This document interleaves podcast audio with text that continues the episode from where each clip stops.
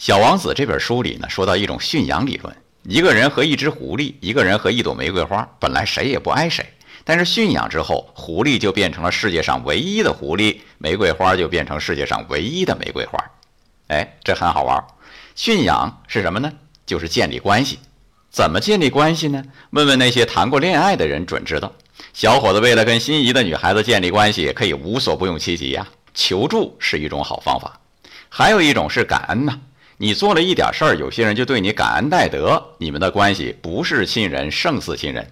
有人就问了，为什么有些人对兄弟姐妹不亲，对两系旁人反倒关系很好呢？问题就出在这里，亲人之间很多人反而不知道感恩，即使你做了很多事儿，对方都觉得理所当然，所以关系并不亲。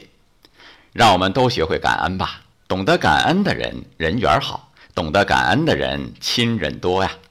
爱生活，高能量。